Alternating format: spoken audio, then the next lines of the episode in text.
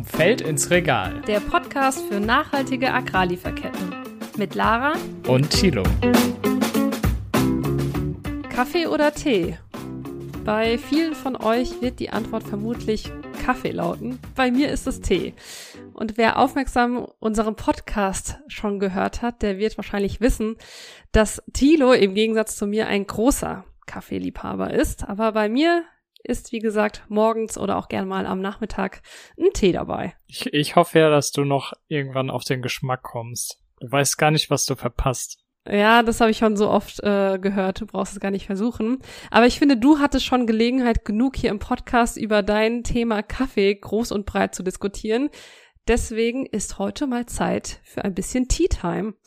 Und passend dazu ist auch noch am 21. Mai der World Tea Day. Also welch ja, was für ein, was für ein. Zufall. was für ein Zufall, dass wir ausgerechnet heute darüber sprechen wollen. Also ist ja nicht so, dass ich gar keinen Tee trinke. Ne? Also mich interessiert Tee natürlich auch, auch wenn ich hauptsächlich Kaffee trinke. Und natürlich Lara und mich besonders, wie es da mit der Nachhaltigkeit aussieht. Und ähm, genau das wollen wir uns heute mal in dieser Folge anschauen. Und damit herzlich willkommen zu einer neuen Folge vom Feld ins Regal. Ja, und die Teewelt ist genauso groß und vielfältig wie die Kaffeewelt auch.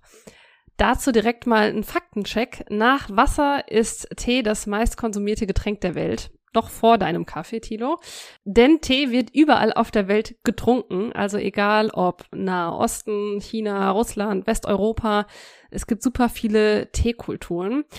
Aber die Teepflanze, von der die Teeblätter stammen, die gedeiht vor allem in feuchtwarmem, tropischem oder subtropischem Klima und dort vor allem in Höhen- und Hanglagen. So. Und das sind dann Anbauländer wie China, Indien, Kenia, Sri Lanka und Indonesien, ähm, wo diese Teepflanze eben wächst. Und diese fünf Länder, die ich gerade genannt habe, die sind für 80 Prozent des weltweiten Tees zuständig. Also ganz schön, ganz schöne Konzentration. So. Genau. Muss Bereich. halt auch alles passen für die Pflanze. Ja. Auch eine kleine Diva. Also was mir, was mir davor nicht so bewusst war, ist, dass ja grüner Tee, den ich ganz gerne trinke, und schwarzer Tee eigentlich aus derselben Pflanze gewonnen werden. Also schwarzer Tee hat nur noch einen extra Schritt mit dabei. Der wird nämlich oxidiert und der grüne wiederum nicht. Und ähm, für die Koffein-Junkies unter euch auch noch ein Fun Fact. Bei Tee ist es tatsächlich so, wenn man den länger ziehen lässt, dann hat der weniger Koffein. Deswegen lässt man schwarzen Tee und Grüntee scheinbar auch nur so kurz ziehen. Mhm. Immer Timer stellen. Ähm, ich vergesse nämlich gerne mal den Tee dann rauszunehmen. Ich bin ja so einer, der lässt den Teebeutel dann bei so normalen Tees einfach, einfach in der Tasse drin. Nee. Echt? Nee, okay. Ähm, irgendwann kommt der schon raus, auch wenn da die Minutenanzahl oft mal überschritten ist. Aber wir kommen mal weg von unseren ähm, ja, Lieblingsangewohnheiten beim Tee und hin zu der Realität im Anbau. Ähm, denn da ist es ja ähnlich wie bei vielen anderen Produkten, die wir hier im Podcast schon angesprochen haben. Die, der Tee hat eine lange Vergangenheit. Historisch gesehen ist es ein Produkt, das eng mit der britischen Kolonialherrschaft verbunden ist. Ähm, Im 17., und 18. Jahrhundert hat das angefangen, dass beispielsweise in Indien eben im großen Stil Tee angebaut und dann gehandelt wurde. Ja, also das äh, ging dann natürlich auch so weiter bis ins 20. Jahrhundert, aber da ist es dann mehr und mehr so gewesen, dass die vorher familiengeführten Plantagen eben von großen Konzernen übernommen wurden, die uns euch sicherlich auch noch ein Begriff sind. Unilever beispielsweise, da gehört Lipton Eistee zu oder Nestlé, das sind so die großen Namen, ähm, die dahinter stehen und Kolonialismus bedeutet ja natürlich auch immer geschichtlich gesehen eine starke Ungleichheit, äh, was die Verteilung der Macht angeht ähm, in so einer Lieferkette. Und ähm, trotz der Veränderungen, die dann im 20. Jahrhundert passiert sind, ist das aber strukturell so geblieben. Ähm, und das hat auch eine Studie der Rosa Luxemburg Stiftung herausgefunden, edle Tees für Hungerlöhne heißt die und die spricht eben die sozialen Probleme im Anbau eigentlich schon im Titel an. Also dass eben meistens gar nicht so viel von dem, was wir für unsere Tee hier bezahlen, bei den Bäuerinnen und Bauern ankommt. Ähm, die Studie selber, die stammt aus dem Jahr 2019 und guckt sich eben die Tee-Exporte von Darjeeling nach Deutschland an. Und die verlinken wir euch dann auch nochmal gerne in den Show Notes, weil wir da ein paar Facts rausholen aus der Studie. Genau, vielleicht noch kurze Erklärung. Darjeeling ist ein Distrikt in Indien, wird vielleicht vielen von euch auch ein Begriff sein, denn viele Tee-Namen stammen eben oder beziehen sich eben auf das Anbaugebiet. Also das ist Darjeeling und das ist auch Assam, eine weitere Region in Indien, auf die wir auch später noch kommen. Ja, und Thilo, du hast es gesagt, von dem, was wir im Supermarkt für den Tee bezahlen, kommt häufig nur ein ganz kleiner Bruchteil an. Laut der Studie liegt das zwischen 1,4 und 2,8 Prozent vom Ladenpreis, also verschwindend gering. Und ähm, das gilt eben für diese Teeexporte aus dem Bundesstaat Darjeeling. Ja, und das, das meiste bleibt eben also bei den Supermärkten und bei den Teehändlern, die dazwischen stehen. Ähm, die Studie geht eben davon aus, dass das bei den Teehändlern beispielsweise 30 bis 40 Prozent sind und bei den Supermärkten 41 bis 49 Prozent sogar, die von dem Kuchen halt hier bleiben, ne? Den von dem Geld. Ja, was, was soll da noch, was soll da überhaupt noch übrig bleiben? Ja. Also da sind wir ja schon. 1,4 Prozent. ja schon fast weg, genau. Schlimmstenfalls. Ja. Aber man kann ja auch noch dazu sagen, dass es super schwierig ist, überhaupt diese Zahlen herauszufinden, weil die meisten Händler ihre Preiskalkulation und die Gewinnmargen natürlich auch nicht transparent machen. Wir haben jemanden, mit jemandem gesprochen, der ja sich vorgenommen hat, das anders zu machen. Günther Faltin ist der Gründer des Teeunternehmens Teekampagne. Er war in den 80er Jahren Hochschullehrer für Ökonomie und hat sich dabei auch schon mit globalen Lieferketten beschäftigt. Was mir aufgefallen ist, ist, dass viele Produkte, die dort sehr preiswert gehandelt werden, Kaffee, Tee, Bananen, Textilien, bei uns um ein Vielfaches höher verkauft werden, so rundherum Faktor 10 teurer. Und als Ökonom hatte ich ein bisschen oder bis heute ein äh, Interesse, so wie Ärzte auch. Also man muss Dinge gut machen, man muss gute Produkte handeln, man muss gucken, dass man sparsam handelt, also nicht Ressourcen verschwendet, und man muss zusehen, dass es fair ist. Fair zu den Erzeugern, fair auch zu den Kunden, aber auch fair zur Natur. Das ist dann schon einigermaßen anspruchsvoll. Ja, und von den Rohstoffen, die er da anspricht, ähm, hat er sich dann auch einen ausgesucht, nämlich, wie die Teekampagne schon sagt, den Tee. Der kam anfangs bei der Teekampagne nur aus einer Region, ähm, weil er sein Sortiment eben auch beschränken wollte, weil ein großes Sortiment eben auch bedeutet Extrakosten für Verpackung, Transport etc. Ich habe mich dann in Tee eingearbeitet. Da stößt man unweigerlich auf Darjeeling. Das ist das Teegebiet auf der Welt, das am höchsten liegt, das die steilsten Hänge hat, das eine intensive Sonneneinstrahlung hat, also die Südhänge des Himalaya, das eine Winterpause hat, ist auch etwas Ungewöhnliches. Und da kommt ein Tee im Frühjahr als erste Pflückung, äh, die besonders aromatisch ist.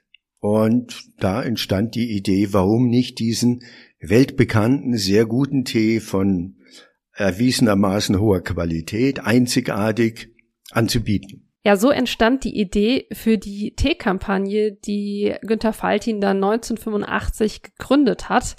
Gestartet ist er also mit dem Anliegen, Tee unabhängig vom Einzelhandel in Großverpackungen zu verkaufen. Der Einzelhandel kriegt schon ein Mehrfaches dessen, was die Erzeuger bekommen.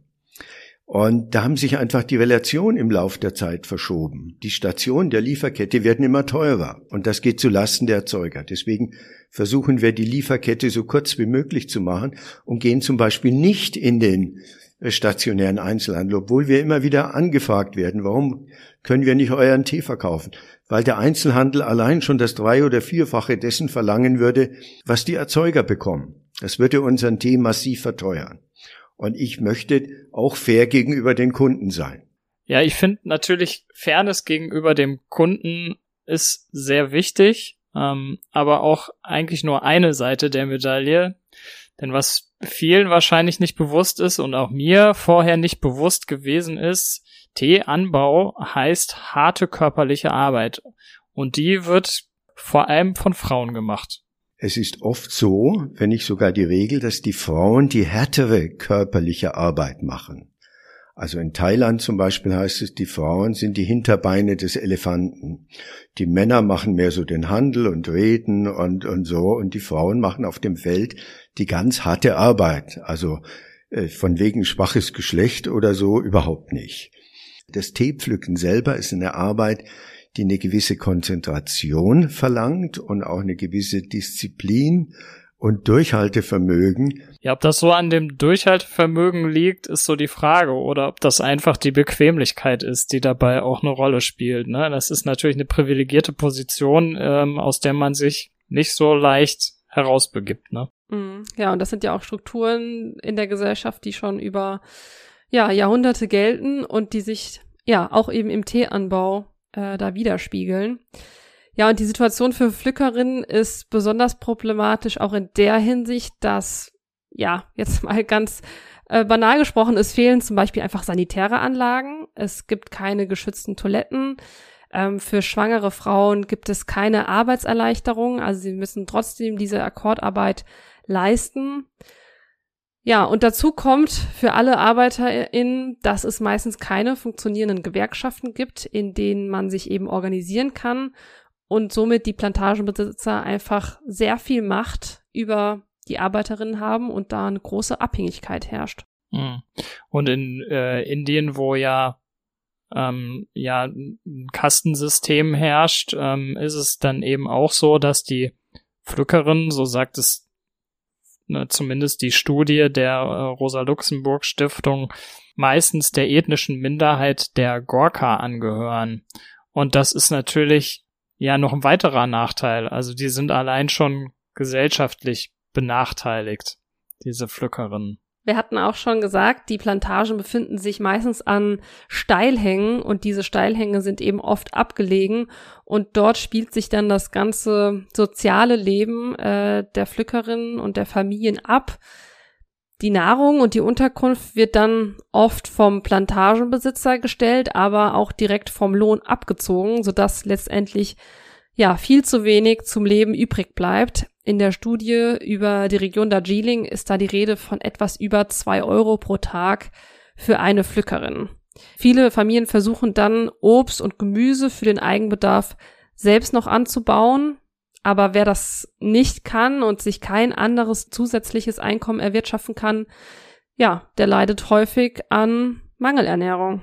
Aber beim Geld hört es ja nicht auf, denn Wasser ist zum Beispiel ein großes Problem. Ähm, es mangelt an Trinkwasser im Teeanbau, was auch eben noch ein Problem ist, dass viele der Tees, die bei uns in den Handel kommen, sehr stark mit Pestiziden belastet werden. Die werden eben im Anbau zur Schädlingsbekämpfung benutzt und das hat zum einen negative Auswirkungen auf die Natur, also dem, das ist schlecht für den Boden, das ist schlecht ähm, für die Biodiversität, also Tiere und Insekten, die ähm, die dort leben, aber wirkt sich andererseits natürlich auch negativ auf die Gesundheit von äh, Teepflückerinnen und Teepflückern aus, weil die äh, einmal beim Arbeiten mit der Teepflanze in Kontakt mit diesen Pestiziden kommen, ähm, andererseits aber auch teilweise keine Sicherheitsausrüstung da ist beim Ausbringen der Pestizide. Also viele Arbeiterinnen berichten da, dass sie eben keine Handschuhe, keine Stiefel oder keine Schutzbrillen bekommen um sich davor zu schützen, vor diesen Chemikalien. Und man weiß nicht genau, ähm, was für negative Auswirkungen das eben hat auf den Körper. Ja, Günther Faltin hat uns auch erzählt, dass man lange geglaubt hat, dass Tee ein sauberes Getränk ist. Aber schon 1984 kam dann äh, durch einen Artikel heraus, dass eben viele Chemierückstände in unserem Tee vorhanden sind. Also das ist nicht erst seit gestern bekannt, dieses Problem. Und er wollte das eben mit seinem Unternehmen, das er dann gegründet hat, der Teekampagne, nicht so hinnehmen. Wir haben angefangen, äh, Rückstandsanalysen zu machen und haben gesagt, wir kaufen keinen Tee, der hohe Rückstände hat. Und zwar nicht nur das, was so offiziell erlaubt ist, sondern wir wollen deutlich niedrige Rückstände. Und wir haben sogar auf dem Rücketikett unserer Teepackungen die Rückstandsanalyse veröffentlicht. Und das waren am Anfang eine Menge Namen, die alle furchtbar klangen. Und äh, wo uns Marketingleute gesagt haben, ihr seid völlig verrückt geworden, das schreckt die Menschen ab. Wenn da solche hässliche Namen stehen und ihr aufschreibt, dass von diesen Giften auch noch welche in eurem Tee sind. Unsere Überlegung war eine andere. Die war, wenn Menschen sehen, aha, da gibt es diese Rückstände und die Teekampagne macht das öffentlich und gibt sich Mühe, Tee einzukaufen, der wenig Rückstände hat. Wie ist das denn bei den anderen? Das hat uns den Hass des gesamten Teehandels zugezogen. Verständlich? Ja, ich finde äh, es ganz passend, dass er da sagt, verständlich kann man sich äh, gut ausmalen, dass so ein einer, der mit diesem Schritt irgendwie versucht voranzugehen, dann von den konventionellen Händlern ja schief angeguckt wird, um es nett Klingt auszudrücken. fast schon ein bisschen so wie politische Kampagne. Ja, steckt ja auch ein find ich. bisschen im Namen drin ähm, in der T-Kampagne. Also da Ja, hast du wohl auch wieder recht. da ist schon das Motiv auch da, ähm, auch bei den Großen was zu ändern, glaube ich. Ja, aber ich glaube, durch solche Dinge lässt sich dann auch Veränderung irgendwo anstoßen, ne? Also indem man halt was anderes macht als Business as usual. Ja, und sich von den Marketingleuten vielleicht mal nicht beraten lässt. Genau. Die wollen alle auch nur Geld haben. Genau. Obwohl man natürlich sagen muss, ähm, die Teekampagne gibt es jetzt schon einige Jahre und trotzdem muss man sagen, dass scheinbar im Teebereich noch ein sehr weiter Weg ist. Ähm, beispielsweise auch in Assam, wo jetzt die Teekampagne versucht, ähm, Fuß zu fassen. Wir haben jetzt nach 35 Jahren auch angefangen, in Assam Tee einzukaufen, weil wir finden, äh, Darjeeling ist ein sehr kleines Gebiet und wir wollten ja den Teehandel verändern und nicht nur Darjeeling. Darjeeling ist drei Prozent der indischen Teeernte und im Weltmaßstab eigentlich verschwindend gering. Assam ist ein großes Anbaugebiet und wir bringen unsere Erfahrungen jetzt in Assam ein und wir sehen in Assam die sozialen Verhältnisse, die Bedingungen für die Arbeitskräfte dort sind schlecht. Die sind ungefähr so wie in Darjeeling, als wir vor 30 Jahren, 35 Jahren da angefangen haben. Da sehen wir Möglichkeiten, das zu verbessern, sanitäre Anlagen, äh, Qualität des Trinkwassers und so weiter. Ja, schon auch ziemlich heftig, ähm, das zu hören von jemandem, der ja schon so lange im Teebereich unterwegs ist. Ähm, wir haben auch zu der Region Assam eine Studie gefunden von Oxfam. Auch die werden wir euch mal verlinken. Und ja, wie schon erzählt, herrschen da oft ähnliche Bedingungen, wie wir eben schon über Darjeeling berichtet haben. Ich stelle mir das auch super frustrierend vor, äh, wenn man irgendwie versucht, was zu verändern, aber dann merkt, dass man immer wieder an die Grenzen stößt. Aber ich glaube, dann ist es auch wichtig, sich davon nicht aufhalten zu lassen. Ähm, aber wenn man sich jetzt so fragt, was kann man als Konsument, als Konsumentin machen, ist zum einen natürlich immer auf Siegel achten eine Möglichkeit. Ähm, Bio, Fairtrade, Rainforest Alliance haben ja auch viele ähm, Tees schon, diese Siegel. Ja, ich habe zum Beispiel Ähm, mal bei dem Tee geguckt, den ich zu Hause habe. Ähm, da sind auch von den großen Konzernen, auch die haben häufig zum Beispiel eine Rainforest Alliance Zertifizierung. Und dazu muss man eben auch sagen, dass in den Studien, die wir jetzt ähm, ja uns mal näher angeschaut haben, eben auch gesagt wurde, dass diese Zertifizierung nicht vor ja solchen schlechten Arbeits- und Lebensbedingungen schützen. Ja, die sind natürlich irgendwie nicht das, äh, das Nonplusultra.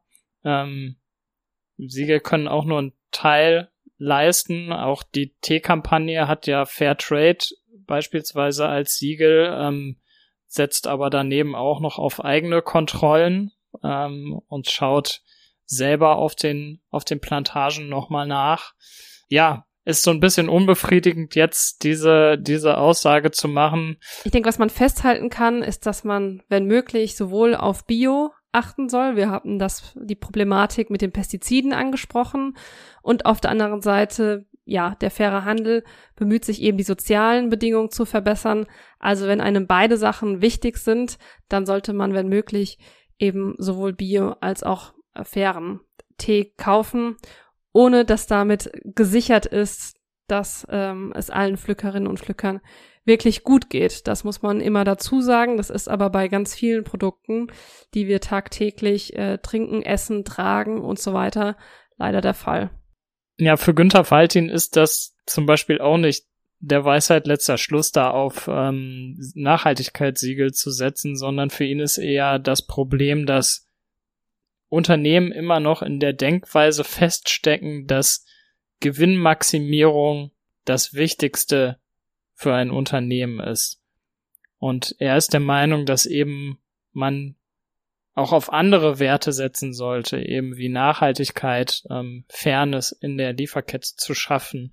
Und für ihn braucht es da eben mutige Vorreiterinnen und Vorreiter. Ich glaube allerdings daran, dass man über Startups mit anderen Werten gegen Unilever und gegen Nestle und Procter Gamble und wie sie alle heißen, die genial dieses Markending und Manipulation und Verführen von Konsumenten beherrschen, meisterhaft leider, dass man da nicht, äh, dass man ankommt gegen diese Konzerne, aber nicht mit deren Mitteln, indem man noch geschickter manipuliert oder noch geschickter wirbt, sondern indem man sagt, wir sind eine Alternative, wir wollen eine andere Ökonomie, wir wollen euch Marktanteil wegnehmen. Andererseits finde ich es auch äh, wichtig, diese Unternehmen nicht außer Acht zu lassen. Also die müssten auch eigentlich Teil der Lösung sein. Aber genau dazu führen ja auch solche Aktionen, äh, wenn man selbst sehr transparent mit der eigenen Lieferkette umgeht, dann sind die Konkurrenten ja auch vielleicht gezwungen, ähm, da ein Stück weit mitzuhalten. Und vor allen Dingen, wenn es den Konsumentinnen und Konsumenten immer wichtiger wird, ja, dann besteht ja doch ein gewisser Druck durch die Mitkonkurrenten. Hm. Ja, muss halt von verschiedenen Seiten kommen, ne? Ja. Ich finde es jedenfalls sehr erfrischend, dass er als Ökonom äh, da doch einen anderen Blickwinkel hat. Ähm, ich muss selbst sagen, dass die Profitmaximierung in meinen Vorlesungen über BWL ähm, doch ganz oben standen. Also ähm, finde ich ganz erfrischend. Ähm, es gibt ja genügend weitere Unternehmen, äh, die diesen Weg schon lange gehen und damit auch Erfolg haben. Bei mir als Philosoph waren natürlich die ähm, alternativen Ökonomien ganz vorne mit dabei. Ja, ja bevor wir jetzt das Streben nach Glück. Das Streben nach Glück. Ja, das sollte, das sollte doch auch ein Wert sein, für den äh, irgendwie alle Unternehmen einstehen. Ähm, ja, aber bevor wir jetzt hier in äh, Philosophien über unsere ja, Marktwirtschaft ähm, kommen, was nimmst du denn mit, Thilo, für deinen nächsten äh, Tee-Einkauf?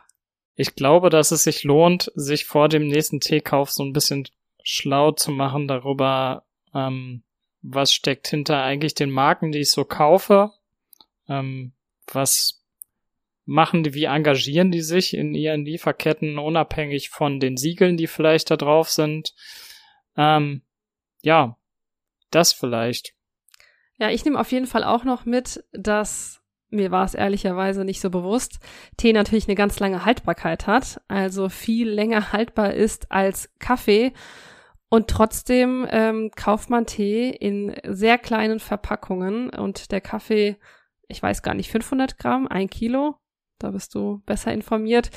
Ähm, also total. Alles, gibt's alles. Alles. Bei dir natürlich 10 Kilo Verpackung.